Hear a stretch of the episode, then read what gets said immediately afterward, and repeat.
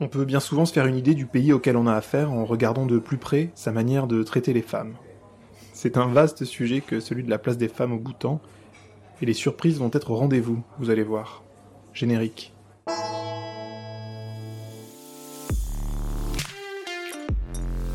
Vous écoutez Bonheur et Dragon, une aventure sonore en Himalaya, un podcast au cœur du méconnu royaume du Bhoutan.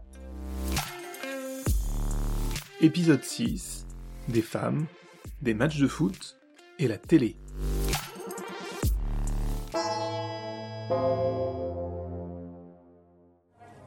De la douane de l'aéroport au magasin, aux hôtels, restaurants, en passant par les rizières, on les voit partout, au même titre que les hommes. Ici, les femmes sont loin de se cantonner à la pénombre du logis. La société boutanaise leur réserve même une place toute particulière. Françoise Pomaré, spécialiste du sujet, nous explique. Les femmes héritent. Elles héritent de la propriété familiale. Les hommes partent. Ils partent chez leurs femmes. Ça, c'est très intéressant. Donc, ils partent chez leurs femmes et c'est la fille qui reste pour s'occuper des parents et de la propriété et qui hérite. Donc, ce qui veut dire que comme il n'y a pas de dot, comme il n'y a pas de mariage traditionnel, c'est la femme, il n'y a, pas de, a pas de communauté des biens, chacun garde ses biens.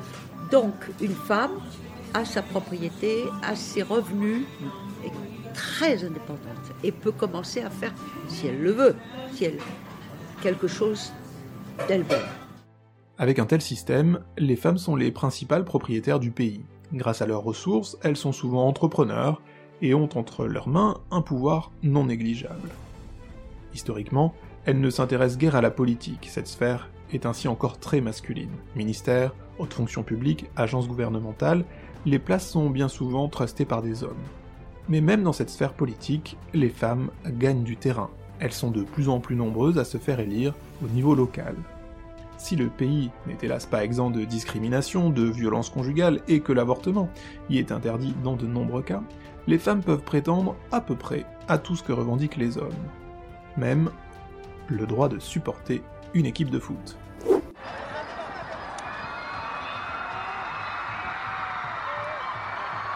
On joue au foot au Bhoutan depuis le milieu du XXe siècle. L'équipe nationale est née au début des années 80.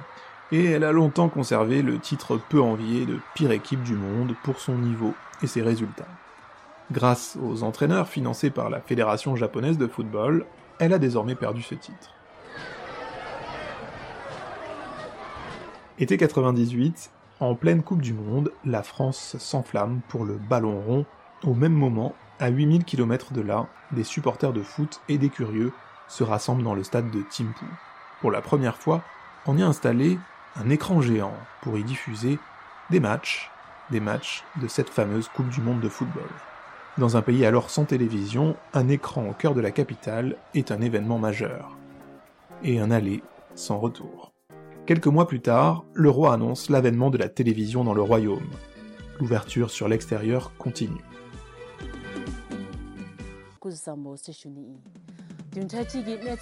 Au bout de quelques mois, la chaîne nationale voit le jour.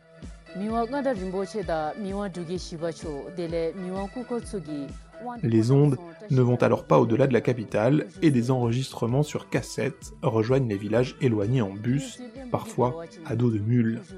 De nombreuses chaînes étrangères font leur apparition quelques mois plus tard via satellite, et avec cette nouvelle ouverture sur le monde, la crainte de conséquences dramatiques. En avril 2002, une vague de faits divers rarement observés jusque-là secoue le pays. La télévision est montrée du doigt, bouc émissaire, destructeur de la culture et des traditions bhoutanaises. Mais elle est toujours là aujourd'hui et la culture du pays aussi. Aujourd'hui à Timpu, il est plus facile d'acheter une télévision que nombre de denrées de base. Mais éteignez la télé, on va suivre les Bhoutanais dans leur quotidien. Dans le prochain épisode de Bonheur et Dragon, on va faire la fête ensemble.